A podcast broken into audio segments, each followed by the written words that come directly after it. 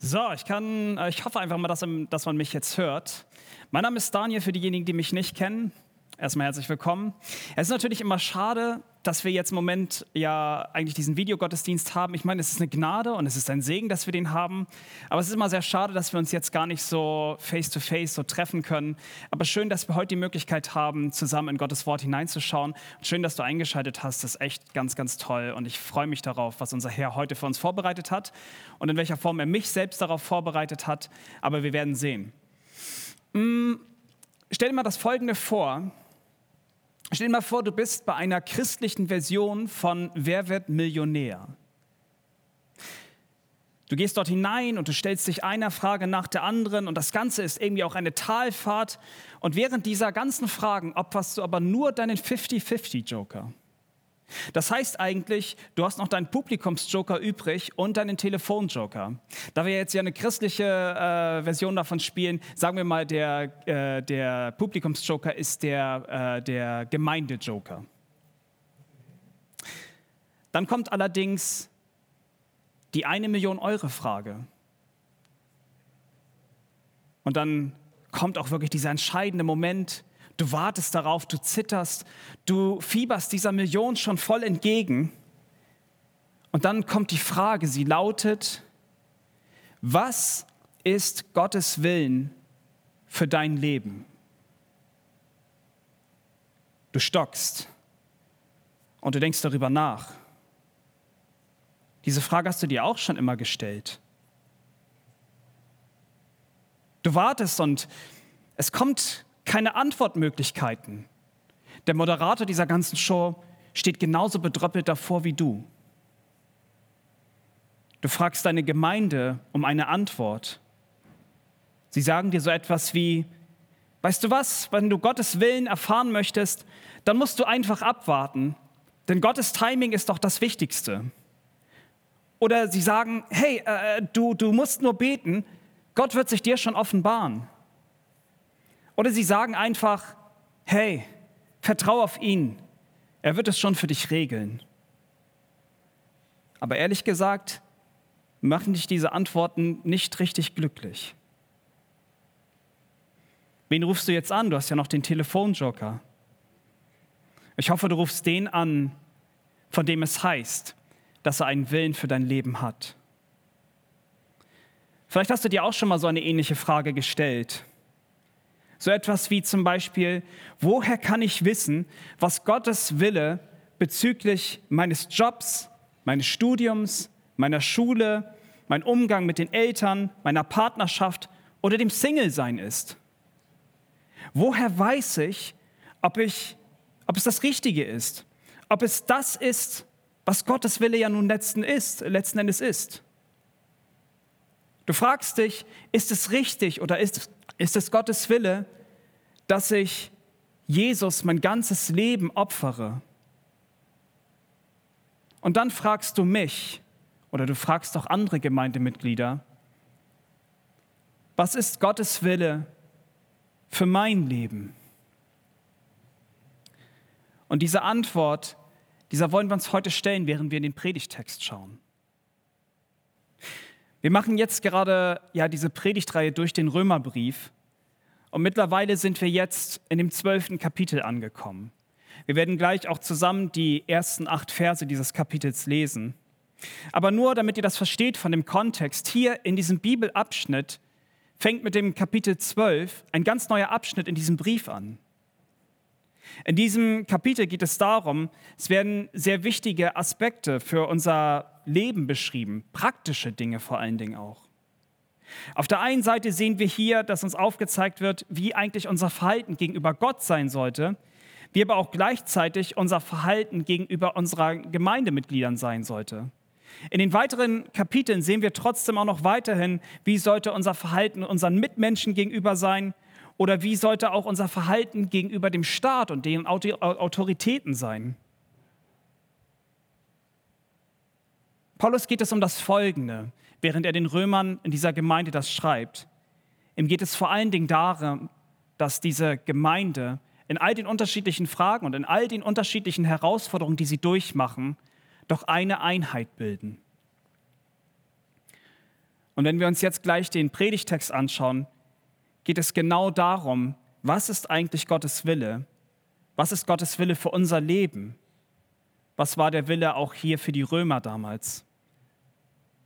Darum wird es gehen, so viel sei schon mal gesagt. Und die Christen in Rom, die brauchten Ermutigungen, wie sie denn jetzt nun eigentlich auf Gottes Gnade antworten sollten und was es für sie bedeutete, sich Gottes Willen komplett und völlig hinzugeben, um diesen zu tun. Dazu schrieb Paulus ihnen auch gleichzeitig diesen Brief, wie sie in dieser Gemeinde dienen sollten. Doch bevor wir damit jetzt anfangen und näher darin einsteigen, würde ich gern noch einmal mit uns zusammen beten. Herr Jesus Christus, habt du Dank, Herr, dass wir uns hier versammeln dürfen. Und sei es jetzt hier vor der Kamera oder auch für all die, die jetzt gerade diesen Gottesdienst schauen. Jesus, wir alle sind bedürftig nach dir. Und Jesus, wir alle brauchen dich ganz dringend. Und das wird auch unser Statement ganz am Anfang dieses Gottesdienstes und hierbei auch bei dieser Predigt sein. Wir brauchen dich ganz dringend in unserem Leben. Aber heute wollen wir uns ganz direkt auch dieser Frage stellen, was denn nun dein Wille für unser Leben ist wie du uns vielleicht darin nutzen möchtest. Herr Jesus, wir wollen uns die Frage stellen, was ein Gottesdienst ist und ob es etwas mit mir zu tun hat oder auch mit denen, die heute zuschauen.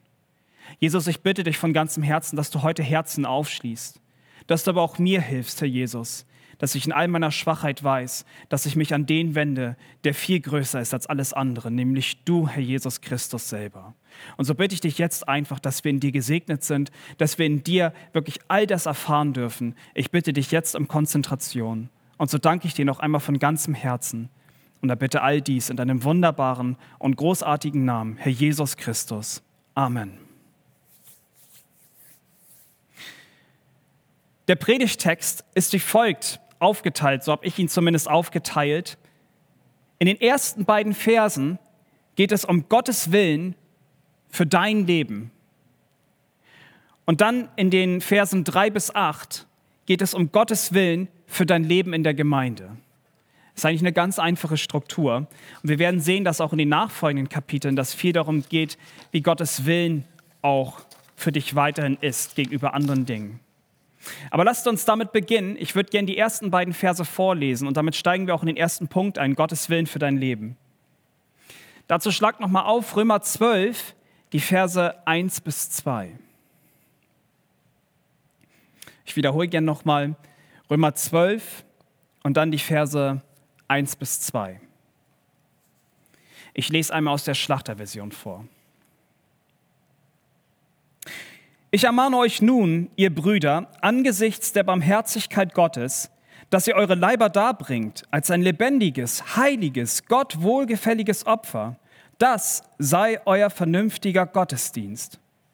Und passt euch nicht diesem Weltlauf an, sondern lasst euch in eurem Wesen verändern durch die Erneuerung eures Sinnes, damit ihr prüfen könnt, was der gute und wohlgefällige und vollkommene Wille Gottes ist.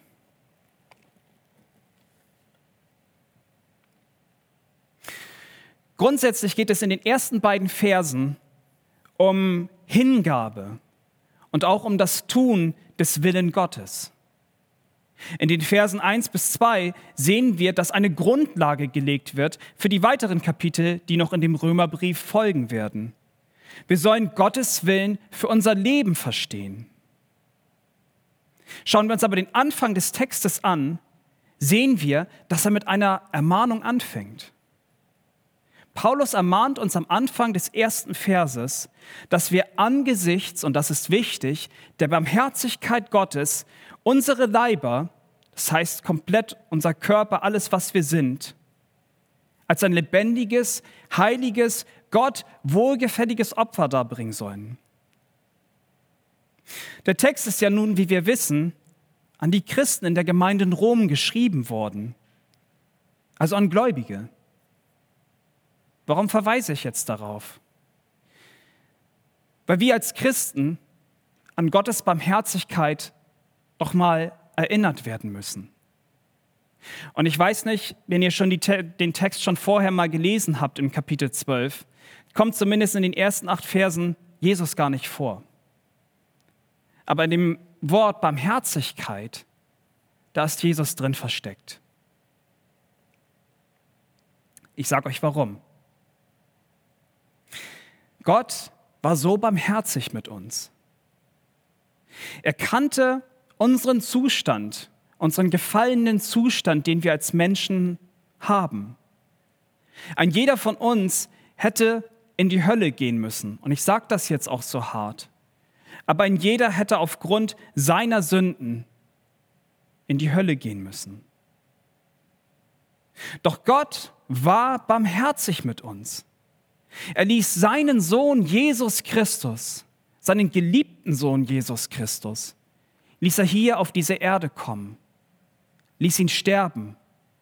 Und warum? Weil Gott wusste von all der Sünde, weil er wusste von all den Schandtaten, die wir taten. Weil Gott wusste, dass wir komplett verdorben sind und weil er wusste, es gäbe keine Lösung, dass wir jemals aus diesem Zustand herauskommen könnten. Es hätte keine Lösung gegeben, dass wir jemals hätten der Hölle entkommen können. Aber hier kommt Barmherzigkeit ins Spiel. Gott hat seinen Sohn Jesus Christus gesandt, damit er diesen Zorn, der uns galt, vor uns trug. Gott ließ seinen Sohn zerschlagen, obwohl es eigentlich unsere Schuld war.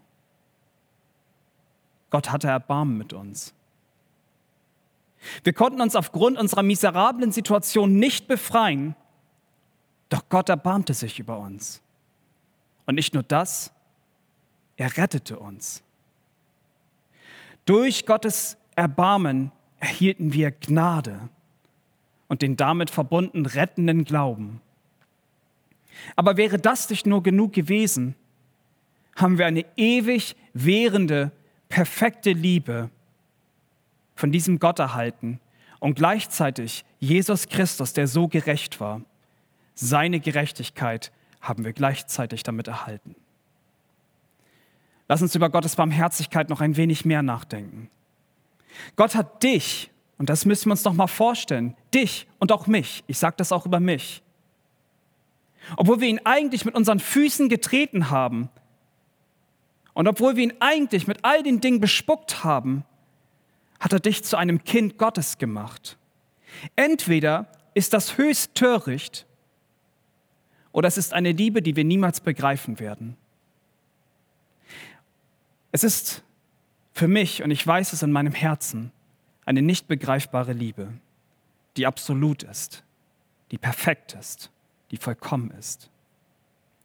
Damit stand für dich und mich fest, die wir heute an Jesus glauben, dass dieser Gott dich unendlich liebt, dass er barmherzig war und dass er seinen Sohn für dich hat sterben lassen.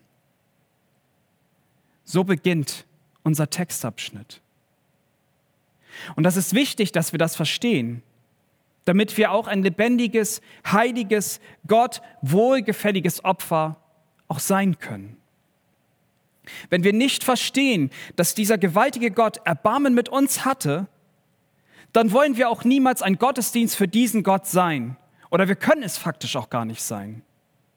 Aus diesem Grund halten wir hier an diesem Punkt nochmal fest, dass nur Christen, also Menschen, die Gottes Barmherzigkeit in ihrem Leben erfahren haben, ein lebendiges, heiliges, wohlgefälliges Opfer sein können.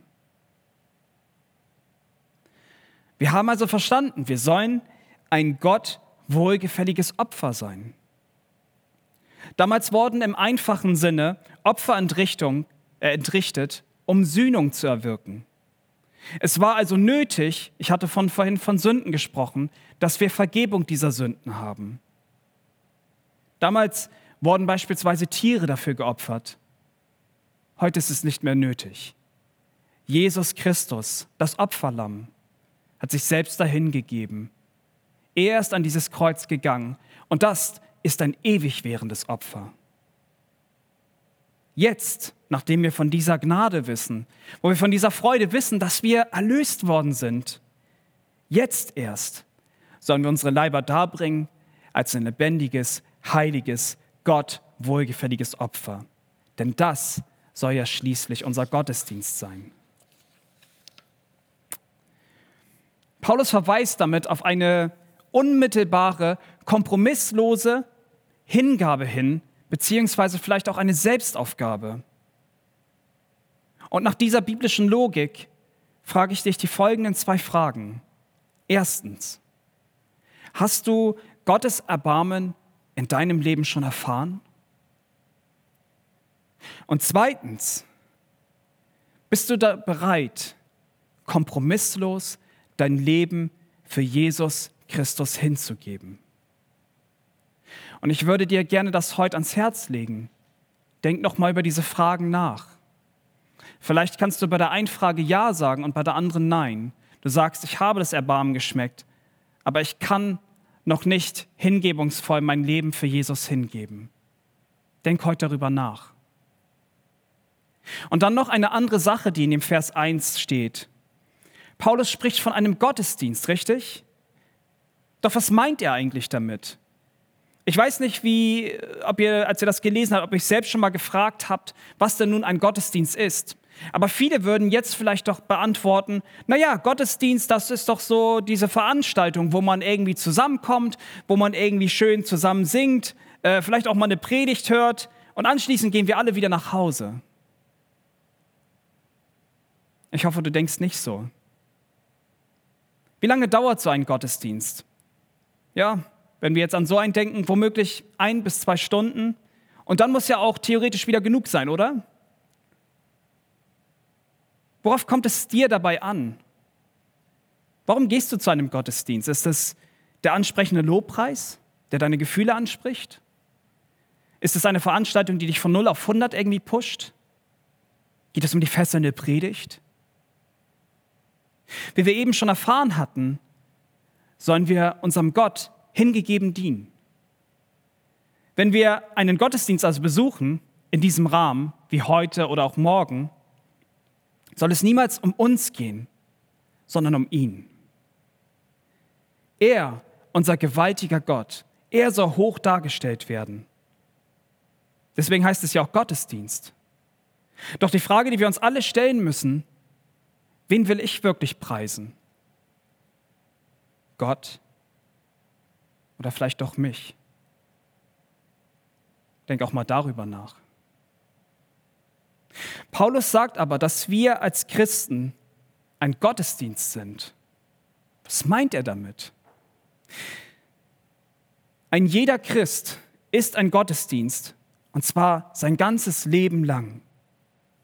Und das nicht nur, wie wir eben feststellten, ein, zwei Stunden in der Woche.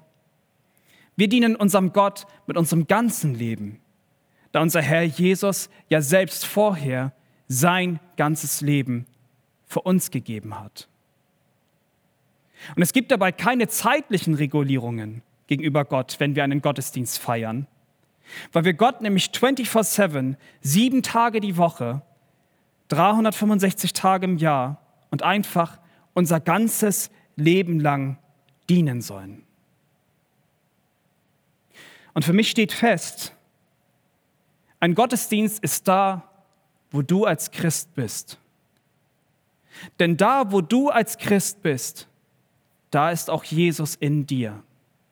Und überall dort sollte ein Gottesdienst stattfinden. Leider leben wir häufig auch als Christen, leider leben wir so häufig, als dass wir auch diesen Gottesdienst mit unserem Leben vielleicht nur ein, zwei Stunden pro Woche auch nur so feiern wollen oder dienen wollen. Das ist traurig.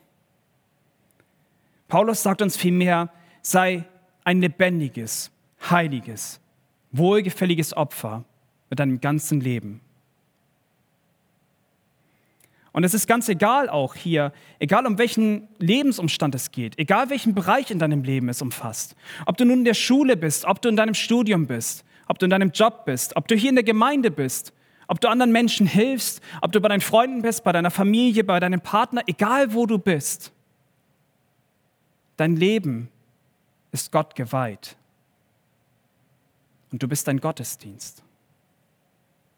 Gebe somit dein Leben ganz deinem Gott hin.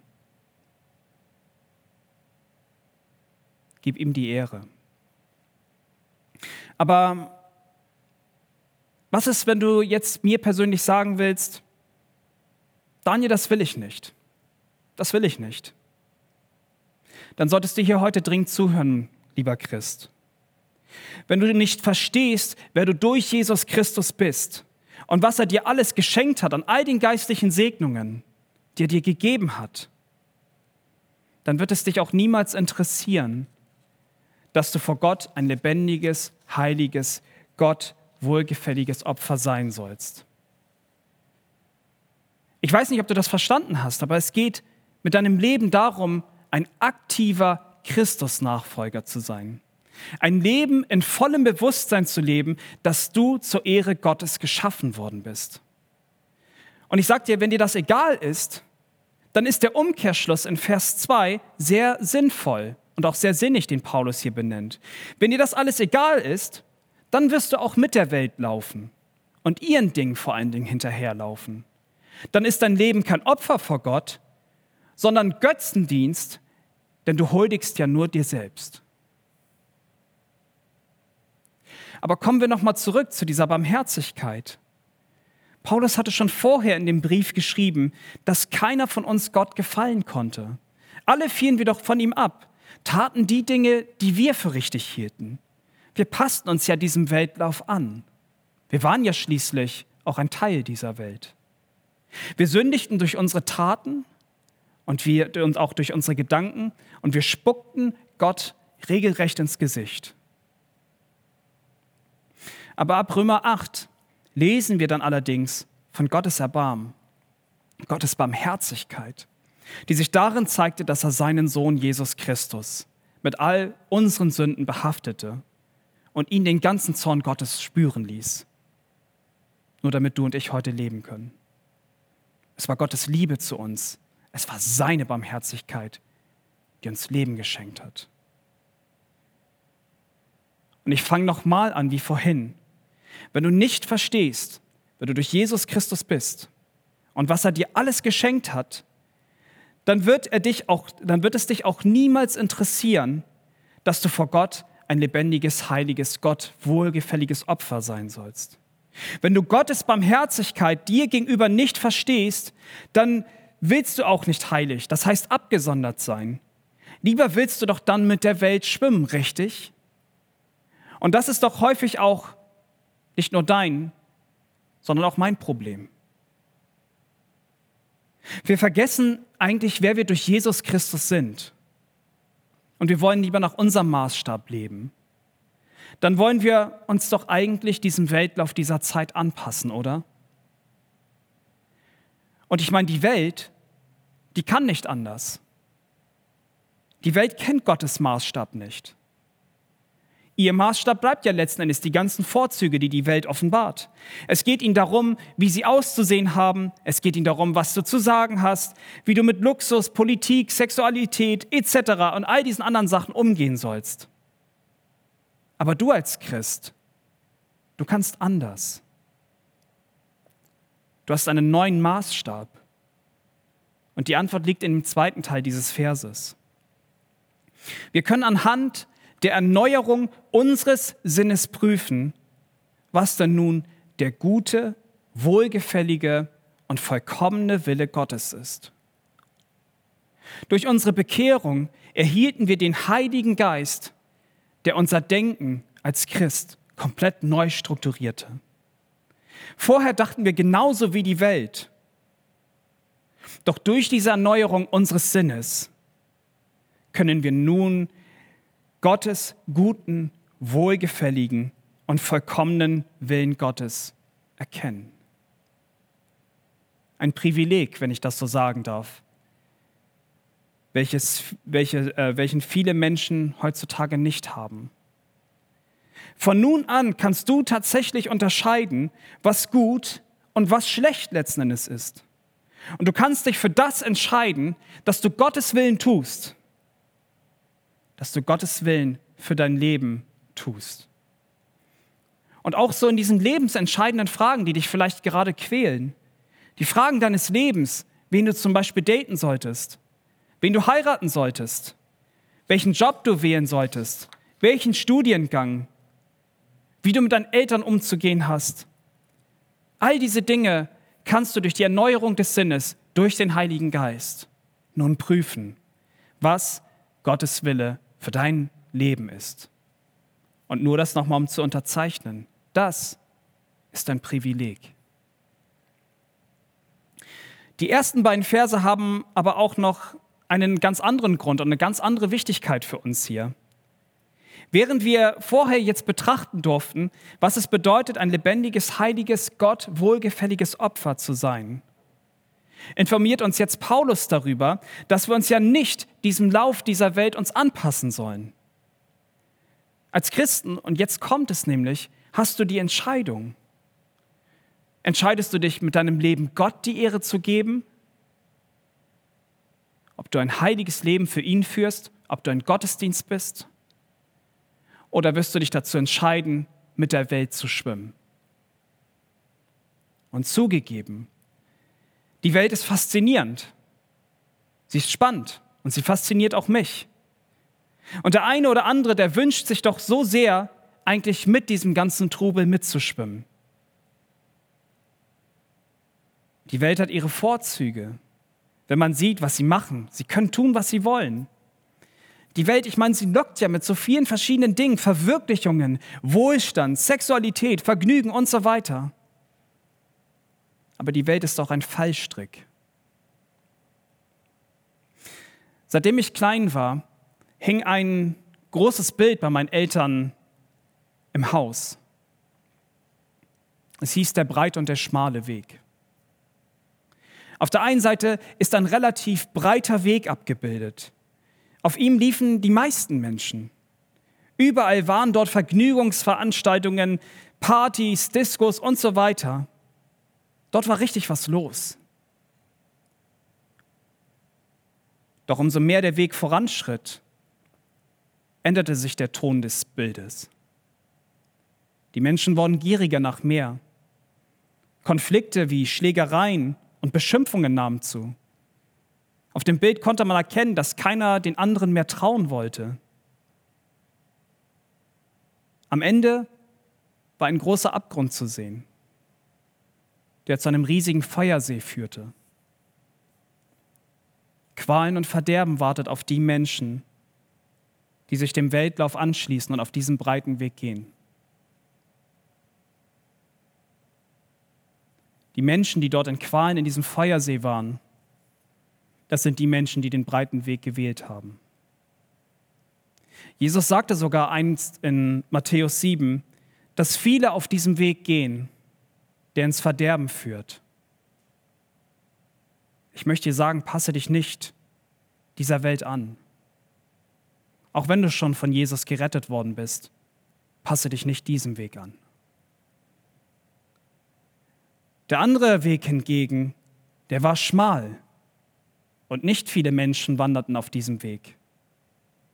Auf diesem, Bild, auf diesem Bild war wenig von Vergnügungen an sich zu sehen aber mitten in diesem Weg, auf diesem Weg stand ein Kreuz. Daran erinnere ich mich noch. Und die Menschen waren anders. Sie passten sich nicht diesem Weltlauf an.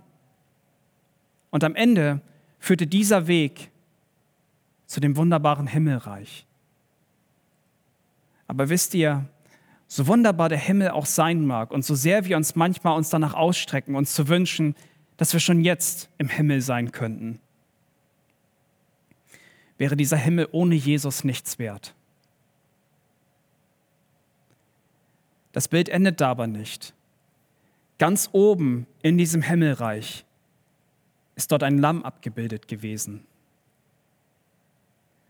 Und dieses Lamm ist unser Herr Jesus Christus, der auf dich und auf mich wartet.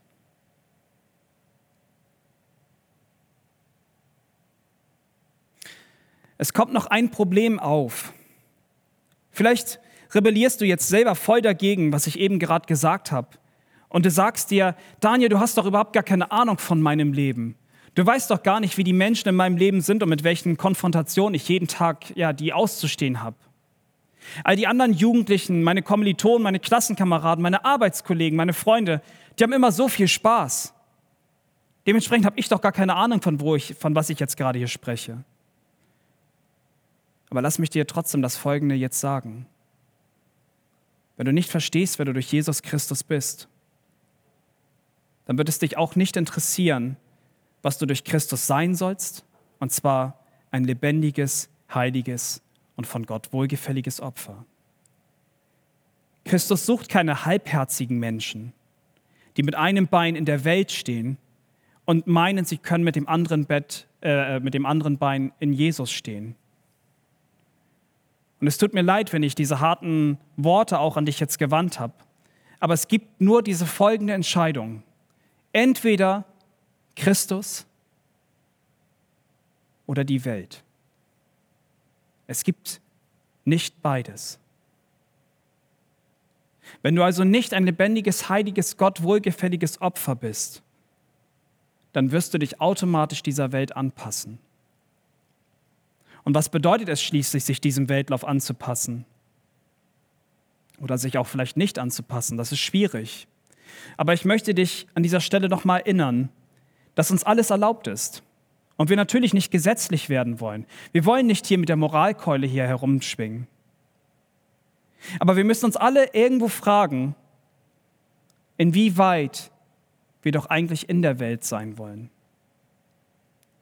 Vielleicht hast du damit zu kämpfen, mit deinem Aussehen, durch die Kleidung. Vielleicht geht es für dich um Luxusgüter, Themen wie Abtreibungen, Sex vor der Ehe, anderen weltlichen Denkweisen. Und ich frage dich jetzt, hast du dich womöglich schon diesem Weltlauf angepasst? Und bist du womöglich auf dem breiten Weg? Vielleicht fühlst du dich heute angesprochen. Du merkst selbst, dass in deinem Leben irgendwas nicht stimmt. Du merkst, dass du dich diesem Weltlauf schon komplett angepasst hast. Der Heilige Geist überführt uns. Der Heilige Geist überführt uns von unserer Sünde. Und vielleicht mag er das jetzt auch gerade bei dir tun. Wenn du ein Kind Gottes bist, hast du theoretisch die Wahl, dich für Jesus oder dich gegen Jesus zu entscheiden.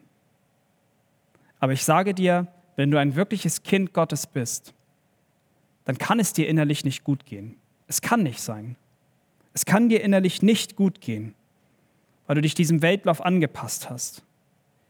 Das ist jetzt übrigens auch diese Erneuerung, von der Paulus spricht, der Erneuerung des Sinnes. Unser ganzes Denken wurde plötzlich verändert. Und manchmal kommen junge Christen oder auch andere Christen auf mich zu und sie fragen mich, woher sie denn nun wissen können, ob sie wirklich errettet sind. Der Heilige Geist. Aus einem Grund überführt er dich immer. Und er überführt auch euch. Auch wenn ihr euch manchmal aktiv für die Sünde entscheidet. Auch wenn du dich manchmal fragst, ob du gerettet bist. Und du aber merkst, ich möchte aber doch wieder zum Gottesdienst gehen. Oder ich merke, ich muss doch wieder der Heilige Geist, der komplett deinen Sinn komplett erneuert hat. Nun konnten wir jetzt in diesen ersten beiden Versen betrachten, was Gottes Wille für dein Leben ist.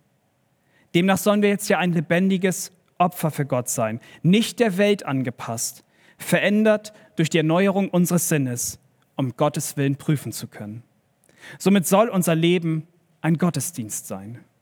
Entschieden, also Jesus kompromisslos nachzufolgen, um unseren großen Gott die Ehre zu geben. Aber ich frage dich, wie steht es mit Gottes Willen für unser Leben auch in der Gemeinde? Und dazu würde ich gerne jetzt die Verse 3 bis 8 mit euch nochmal lesen. Also nochmal Römer 12 und dann die Verse 3 bis 8. Denn ich sage Kraft der Gnade, die mir gegeben ist, jedem unter euch, dass er nicht höher von sich denke, als sich zu denken gebührt, sondern dass er auf Bescheidenheit bedacht sei, wie Gott jedem Einzelnen das Maß des Glaubens zugeteilt hat. Denn gleich wir an einem Leib viele Glieder besitzen, nicht alle Glieder aber dieselbe Tätigkeit haben, so sind auch wir, die vielen, ein Leib in Christus und als Einzelne untereinander Glieder. Wir haben aber verschiedene Gnadengaben gemäß der uns verliehenen Gnade. Wenn wir Weissagung haben, so sei sie in Übereinstimmung mit dem Glauben. Wenn wir einen Dienst haben, so geschehe er im Dienen. Wer lehrt, diene in der Lehre. Wer ermahnt, diene in der Ermahnung. Wer gibt, gebe in Einfalt. Wer vorsteht, tue es mit Eifer. Wer Barmherzigkeit übt, mit Freudigkeit.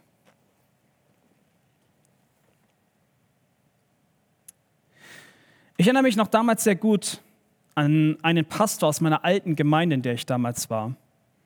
Dieser Pastor hatte sich das ins Herz gefasst oder Gott hat ihm diesen Herzenswunsch gegeben, in Schleswig-Holstein eine neue Gemeinde zu gründen. Er wollte uns also verlassen, ist von Gott auch dazu ja auch getrieben worden. Und wir wollten uns von ihm verabschieden. Wir hatten uns das ins Herz gefasst. Wir wollten ihm danken für all die Dienste, die er getan hat, für all diese Hingabe, die er die ganze Zeit hatte. Wir wollten ihn am Ende noch mal ein Stück weit ehren für all das, was er einfach für uns als Gemeinde damals geopfert hatte. Doch ich erinnere mich noch damals sehr genau, dass er dies demütig und unter Tränen abgelehnt hatte, weil er wusste, und das sagt er uns, dass sein Glaube doch von Gott gegeben sei und dass nur ihm für all diese Dinge die Ehre gebührt. Und ich sage euch, solche hingebungsvollen Christen, die berühren und inspirieren mich sehr, weil sie wissen, dass es nicht ihr Verdienst war, sondern Gott es ihnen bewirkte. Und dass Gott es auch war, der letzten Endes auch das Maß ihres Glaubens zugeteilt hatte. Ich möchte das jetzt nur nicht, dass ihr das falsch versteht. Also natürlich habe ich eben gerade von Verantwortung zur Demut gesprochen und zu einer kompromisslosen Hingabe gegenüber Jesus. Und sicherlich haben wir diese Verantwortung auch bekommen, ihn zu ehren, ihn in, auch in der Gemeinde zu dienen und so weiter. Aber lasst uns festhalten, und das stand so auch in dem Predigtext, dass der Glaube und auch gleichzeitig das Maß, in welcher Form unser Glaube ausgeprägt ist, ein Geschenk von Gott ist. Lass uns das nicht vergessen. Keiner von uns ist besser als der andere. Keiner. Der Einzige, der wirklich am allerbesten ist, das ist der Geschenkegeber. Das ist unser Gott im Himmel. Und nur ihm gebührt dafür die Ehre. Und nach Vers 3 sehen wir nun, dass eigentlich die größte Tugend in einer Gemeinde Demut sein sollte. Wir sind alle von Gott begabt worden und da gibt es keine Ausnahme. Ein jeder von uns ist von Gott begabt worden. Jeder hat von Gott Gaben bekommen, damit wir diese zur Ehre, zu seiner Ehre einsetzen können und damit wir gleichzeitig seine Gemeinde damit erbauen können. Allerdings muss einem jeden Christen immer wieder neu bewusst werden, dass wir nicht uns selbst begabt haben, sondern ganz alleine, dass es der Herr im Himmel war, der uns begabt hat. Darüber hinaus, wie ich schon sagte, ist kein Dienst in irgendeiner Form besonderer als der andere, sondern alle diese Dienste wirken sich ja nun mal zur Ehre Gottes aus. Aus diesem Grund solltest du über dich selbst nochmal nachdenken, in aller Bescheidenheit. Und vor allen Dingen die Ermahnung, die Paulus uns hier gibt, denke nicht zu hoch von dir, sondern weiß immer wieder neu, oder wisse immer wieder neu, dass deine Gaben dir anhand von der, aus der Gnade Gottes her dir gegeben worden sind. Paulus warnt uns daher im Vers 3, dass wir nicht höher von uns denken sollten, als es sich zu denken gebührt. Gott hat schließlich ja jedem Einzelnen das Maß seines Glaubens zugeteilt. Das zeigt auf der einen Seite unseren souveränen Gott, der letzten Endes alles so zusammensetzt, wie er das eben auch möchte. Aber auf der anderen Seite dürfen wir immer wieder erkennen, dass das Dienen ja gar nicht von uns abhängig ist, sondern dass wir von Gott dazu begabt worden sind und dass wir es deswegen tun können. Und so haben wir das Problem, einige denken zu hoch von sich. Aber es mag auch die anderen wiederum geben, die viel zu niedrig von sich denken, die sich sagen, ich bin doch für Gottes Reich eigentlich komplett nutzlos. Hier gilt Ermahnung für uns alle.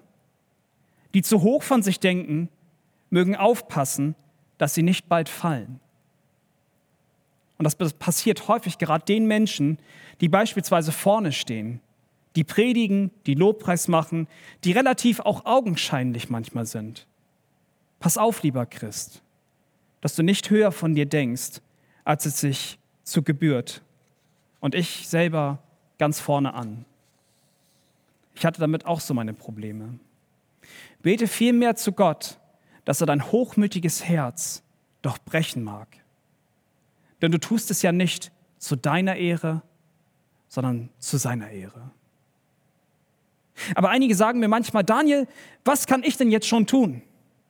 Und es gibt so viele Gaben, die Gott dazu nutzt, damit sein Reich hier auf Erden ausgebaut wird. Und dabei ist jeder Dienst gleich wichtig. Gott gebraucht doch einen jeden von uns. Jeder Christ sollte beten, das ist uns klar. Aber was würden wir ohne diese Menschen machen, die immer wieder hinter den Kulissen sind, die in ihr Kämmerlein hineingehen und die für diese Gemeinde beten? Was würden wir ohne diese Menschen machen? Sie sind eigentlich die, die, Soldaten, die an vorderster Front stehen, weil sie dieses Vertrauen haben, dass sie auf Gott sich immer wieder zurückbeziehen müssen. Was würden wir ohne diese Menschen machen? Dieser Dienst ist so, so, so wichtig. Und wir könnten jetzt mit so vielen Gaben gerade weitermachen, weil alle Gaben so wichtig sind. Aber uns fehlt schlichtweg die Zeit dazu. So kommt Paulus jetzt nun in den Versen 4 bis 5 mit der auch immer wieder häufig verwendeten Metapher, dass wir als Gemeinde Jesu Leib ja darstellen. Dieser Leib hat natürlich unterschiedliche Glieder, die alle irgendwo einen verschiedenen Nutzen haben. Ein Mund redet, das ist uns klar. Ein Auge sieht, eine Hand handelt, ein Fuß geht. So ist es auch in der Gemeinde. Gott nutzt Menschen, die Gottes Wort sprechen und es vielleicht auch auslegen. Andere wiederum sehen Dinge in der Gemeinde, machen uns durch den Heiligen Geist auf bestimmte Dinge aufmerksam. Andere wiederum sind so praktisch begabt, dass sie aufgrund ihrer Dienste uns so helfen können. Ich denke nur an unsere Techniker, Handwerker, Küchenteams, Putzteams, was wir alles auch haben. Wichtig. Und dann gibt es auch die, die es besonders auf dem Herzen tragen, das Wort Gottes raus in die Welt zu tragen, um damit zu evangelisieren. Und so sehen wir, dass wir eigentlich alle irgendwo von Gott begabt worden sind. Und wenn wir das so betrachten, dann ist das doch was richtig Schönes, oder? Das nicht, ist doch gut, dass nicht alle Münder sind und dass nicht gleichzeitig alle Füße sind. Und ich meine, ich zum Beispiel, ich bin, ich bin gar nicht praktisch begabt. Und wir können Gott danken, dass ich bis jetzt hier in dieser Arche noch nicht zusammenschrauben musste. Aber Halleluja, Gott hat dich begabt. Und Halleluja, Gott hat auch mich begabt. Aber das ist zu seiner Ehre. Es geht darum, dass wir sein Reich ausbauen. Diese Fähigkeiten hat Gott geschenkt. Und er hat sie auch dir geschenkt. Versprochen. Aber so sehen wir in Vers 6, dass wir alle unterschiedliche Gnadengaben haben. Und wir sehen hier, dass in den folgenden Text sieben uns explizit benannt werden. Und übrigens, falls du dich jemals mit dem Thema Geistesgaben oder Gnadengaben dich noch weiter beschäftigen möchtest, Andi und ich hatten zum Beispiel auch einige Predigten dazu schon gehalten. Die findest du sicherlich auch in unserem Kanal. Da kannst du gerne dich noch weiter damit beschäftigen. Es, ähm, ich kann dir auch vielleicht einfach mal die Bibelstellen mitgeben. Die kannst du dir notieren, kannst im Notfall auch vielleicht später das Video zurückspulen, wenn du dich dafür interessierst. 1. Korinther 12, die Verse 8 bis 10 und dann auch nochmal Vers 28. 1. Korinther 14, die Verse 1 bis 4. Römer 12, wie in unserem Text hier, 6 bis 8 und Epheser 4, Vers 11. Paulus bezeichnet diese Gnadengaben beziehungsweise auch Geistesgaben, bezeichnet sie so, weil sie Gnadengeschenke unseres heiligen Gottes sind. Es sind Gaben, die wir durch den Heiligen Geist geschenkt bekommen. Diese Gaben hätten wir eigentlich gar nicht verdient, genauso wie unseren rettenden Glauben, den wir von Gott bekommen haben. Doch Gott schenkt uns auch diese Gaben mit einem frohlockenden Herz. Es geht ja um ihn, es geht um seine Ehre. Und durch den Heiligen Geist werden wir dazu befähigt, unsere Gaben für diese Gemeinde einzusetzen, um diese damit zu erbauen. Gott schenkt uns diese Gaben, aber nicht, damit wir uns selbst erhöhen, sondern, wie ich sagte, damit wir ihn ehren und seine Gemeinde damit bauen. Deswegen sollen auch alle unsere Dienste in Demut geschehen. Aber es ist dennoch spannend, dass Paulus hier eine Auflistung mit unterschiedlichen Gnadengaben macht und dann auch noch gleichzeitig uns sagt, wie das Ganze geschehen soll. Paulus fängt mit der Weissagung an. Es geht hier um diese besondere Fähigkeit, biblische Offenbarungen der Gemeinde mitzuteilen. Häufig passiert dieses gerade in Predigten, wenn geistliche Wahrheiten durch Gottes Wort von Menschen offengelegt werden und die Gemeinde damit erbaut wird. Aber selbst du kannst auch so ein Bibelwort auf deinem Herzen tragen und deinem Bruder und deiner Schwester mitgeben. Es dient ja zur Erbauung der Gemeinde. Dazu ist aber zu erwähnen, dass das Ganze bibelinteger sein muss. Das heißt, es muss mit der Bibel kompatibel sein. Paulus weist uns in Vers 6 nochmal darauf hin, dass es mit dem Glauben übereinstimmen muss. Und wir wissen ja schließlich nach Römer 10, Vers, Vers 17, dass der Glaube aus der Verkündigung kommt, die Verkündigung aber durch Gottes Wort. Dementsprechend, um diese Kette zu schließen, muss auch das Wort der Weissagung oder die Gabe der Weissagung mit Gottes Wort im Einklang sein. Plötzliche prophetische Offenbarungen, die nicht mit der Bibel einhergehen, sollten kritisch beachtet werden. Der Dienst als eine weitere Gabe von Paulus wird hier in Vers 7 angesprochen. Durch praktische Begabungen können wir einander helfen und einander dienen. Dabei ist der Dienst ja in Wirklichkeit so weit gefasst. Und egal, ob du Menschen zur Gemeinde abholst, ob du für sie kochst, ob du in der Technik aushilfst, ob du die Gemeinde säuberst, ob du Gemeindemitglieder besuchst, beim Umzug hilfst oder Menschen vielleicht in der Gemeinde begrüßt oder mit ihnen redest, wenn sie das erste Mal hier da sind. Dienst ist viel umfassend, aber Dienst ist so wichtig. Wenn du Gott, wenn du von Gott ein dienendes Herz geschenkt bekommen hast, wenn du diese wundervolle Gnadengabe bekommen hast, dann diene im Dienen. Ich glaube, dass Paulus das, das Ganze wiederholt, damit wir wirklich ermutigt sind, auch zu dienen. Es gibt die Gnadengabe des Lehrens. Christen, die von Gott dazu bevollmächtigt worden sind, biblische Sach Sachverhalte lehren zu können, sodass sie dann vor der Gemeinde stehen können und dann eben halt belehrt werden und gleichzeitig dadurch erbaut werden. Wie schon auch in den Gnadengaben zuvor, soll natürlich derjenige, der lehrt, auch in der Lehre dienen. Die Gnadengabe der Ermahnung dann hat bei den meisten Hörern erst einmal einen ganz fahlen Beigeschmack. Doch geht es hier dabei nicht nur um das Ermahnen, sondern besonders darin, den Gliedern der Gemeinde beizustehen, sie zu trösten, sie ganz klar natürlich auch ermahnen zu müssen, aber sie auch zu ermutigen. Das ist Seelsorge, falls euch das aufgefallen ist. Und einige haben diese wunderbare Gnadengabe erhalten, damit sie darin die Gemeinde erbauen. Sträube dich nicht vor dieser Gabe, sondern diene in dieser Gabe. Einige Menschen erhalten die Gnadengabe des Gebens. Sie zeichnet sich durch das großzügige Geben, ihrer Hingabe, ihrer materiellen Güter aus. Und wenn du auch gerne gibst, dann tue dies in Einfalt.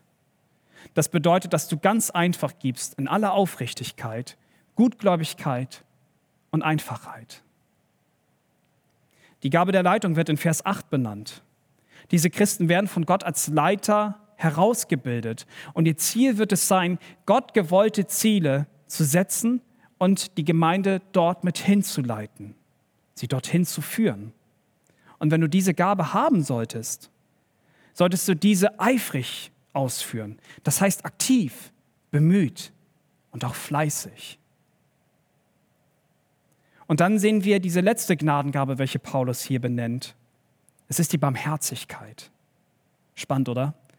Wir sehen in dem Text, kommt erstmal Barmherzigkeit, die Gott eben halt zu uns hat, und hier endet das mit Barmherzigkeit. Besonders prägend ist diese besondere Tendenz dieser Einfühlsamkeit. Menschen mit dieser Gabe sind besonders in Nöten ein Beistand für viele Menschen. Sie sollen diese Gabe mit Freudigkeit ausführen. Und lass mich hierbei auch betonen, Barmherzigkeit zu üben ist schwer. Menschen beizustehen, die in Nöten sind, kann manchmal besonders schwer sein. Doch auch Gott gibt dir diese besondere Gabe, damit du eben halt Gott darin verherrlichen kannst und seine Gemeinde erbaut wird. Und es gäbe eigentlich noch so viele mehr an Gnadengaben, wie ein Wort der Weisheit, Wort der Erkenntnis, Evangelisten, Hirtendienst, die besondere Gabe des Glaubens, aber dazu bleibt uns heute keine Zeit. Aber bitte Gott dennoch darum, dass er dir seinen Willen aufschließt, wo er dich auch in der Gemeinde einsetzen möchte. Und ganz praktisch, frag auch gerne mal Gemeindemitglieder über deine Gaben. Eventuell können sie dir auch weiterhelfen, wo du auch dienen kannst und wo du deine von Gott dir gegebenen Gnadengaben auch in der Gemeinde einsetzen kannst.